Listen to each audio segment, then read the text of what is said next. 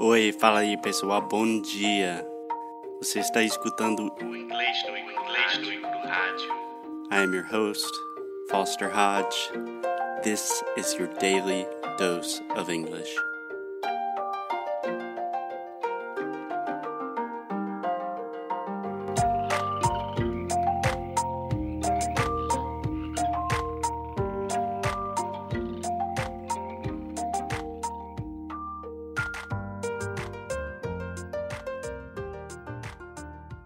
Okay, so here's the deal. A verdade nua e crua.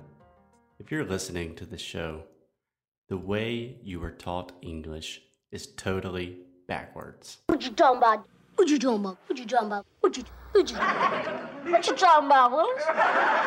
Let me guess. When you learned English in school or in a private course, the process was more or less like this. You started with learning to read and write. So, you looked at a piece of paper, you memorized some symbols, and you learn how to write and copy those symbols. Then, you started learning grammar. The book is on the, The table. book is on the table, table, table. The dog is on the table, table. Think about what grammar is for a moment. It is a complex collection of rules to try to explain the way we communicate. Just think about that. It's kind of weird, right? Strange. That doesn't make sense. Finally, you tried to listen and speak with native speakers without much success. Probably when native speakers talk to you, you have difficulties understanding them. And then when you speak to them, they have difficulties understanding you. That's a problem. Control the match by keep playing the left, the right, in the middle. Have one best opportunity for score. If you can relate to this story, I feel your pain, but I think there is an unusual solution for you. Learn English backwards. Flip the script.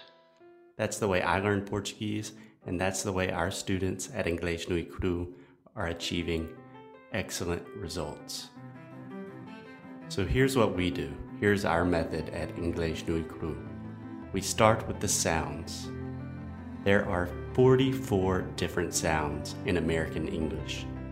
If you have problems with any of these sounds, you will have extreme difficulty communicating with native speakers. Then, when you have a good understanding of these basic sounds, we train them using simple phrases, creative conversations, techniques, music, so you can easily internalize grammar structures. And then, last but not least, you learn to read and write and learn how to communicate with more sophistication, more eloquence. I know, I know, it sounds a little crazy. It should, because it is the exact opposite of the way you learned. It's totally backwards. I know you have a lot of questions.